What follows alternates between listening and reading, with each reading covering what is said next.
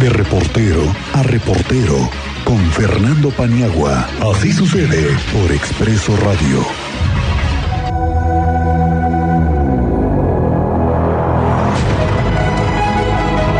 Maestro Fernando Paniagua, ¿cómo te va? Muy buenas tardes, bienvenido.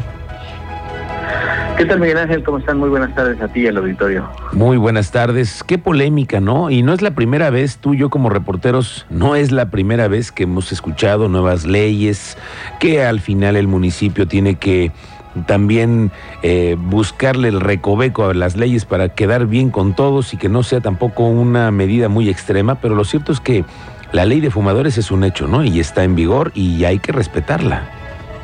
Sí, así es. Desde el domingo pasado, como bien lo dices, la venta de productos de tabaco o cigarrillos está prohibida en tiendas de todo el país, eh, en todos los, eh, bueno, no la venta, sino la exhibición y oferta de las eh, cajetillas de cigarro, ¿no? Entonces ya no se pueden exhibir, no puede haber logotipos, no va a haber, no puede haber nombres, tiene que haber una lista nada más escrita y pegada ahí en el, en el, en el mostrador, en donde te digan qué productos de tabaco se están ofreciendo. Pero el decreto que se publicó el pasado 18 de diciembre establece diversas medidas, no solamente esas que ya empezamos a ver, donde seguramente la gente que nos escucha ya fue a alguna tienda de conveniencia o alguna tienda de autoservicio y donde estaban colocados los, los cigarrillos, hoy hay unas mamparas o están cubiertos con plástico o simplemente las quitaron. Hay más medidas y hay medidas adicionales en donde se prohíbe, eh, por ejemplo, la oferta de productos en muchos tipos de, de, formas. Por ejemplo, prohíbe eh, que en comunicaciones personales, mensajes enviados por correo postal o electrónico, esto incluye la mensajería que tú y yo utilizamos, que la gente utiliza todos los días, por ejemplo el WhatsApp, el Telegram, eh, todas estas aplicaciones, no puedes o no puedo yo ofrecerle a alguien eh, que le vendo cigarrillos. Tampoco se pueden eh, colocar imágenes o los nombres de estos productos en productos utilitarios, en bienes muebles, vasos, botellas, sillas, mesas.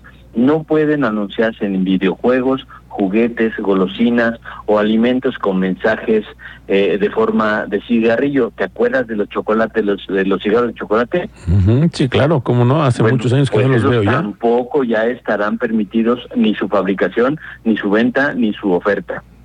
El reglamento además, Miguel, establece cómo deberían ser las zonas para fumadores en establecimientos. Tú ya lo, abordabas eh, el día de ayer en, eh, en el programa, que en restaurantes, hoteles, debe haber espacios en donde hasta ahora se permitía fumar, como terrazas, como jardines, junto a las ventanas, en espacios abiertos. Bueno, hoy en ningún lugar donde haya público, donde se concentre la población, se puede fumar. Incluso, Miguel, en un parque, si hay concentración de gente, tampoco está permitido para quien desea hacerlo encender su cigarrillo y fumarlo.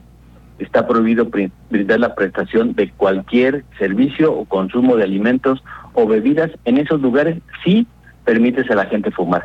Esto, en una interpretación contraria en el derecho, como dicen los abogados a contrario censu, quiere decir que los restaurantes podrían tener zonas de fumadores aisladas pero en donde no se pueden consumir ni bebidas ni alimentos, es decir, salte a la terraza, fuma ahí con la demás gente, siempre y cuando los que están ahí estén de acuerdo en que tú fumes.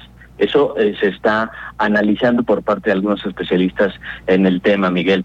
Hay eh, también eh, medidas de, respecto de que no se pueden realizar o consumir el producto de, de, cigarro en actividades sociales o de esparcimiento, mucho menos en cines. Eh, bueno, ya no hablamos de autobuses, camiones y vehículos eh, de transporte, porque bueno, desde hace tiempo estaban también prohibidos. Ahora, Miguel, esta legislación que es de carácter federal necesariamente tendrá que ser aterrizada en los estados, aun cuando en la legislación local refiere que para eh, los temas no tratados en la legislación que regula el consumo de tabaco para el Estado de Querétaro se tiene que atener a lo establecido en la ley general, es decir, en esta que estamos hablando, que se publicó el reglamento el pasado 18 de diciembre, aun cuando no estuviera reglamentado en la eh, legislación local, ya está vigente porque es una legislación federal y entonces hay que acatarla. Pero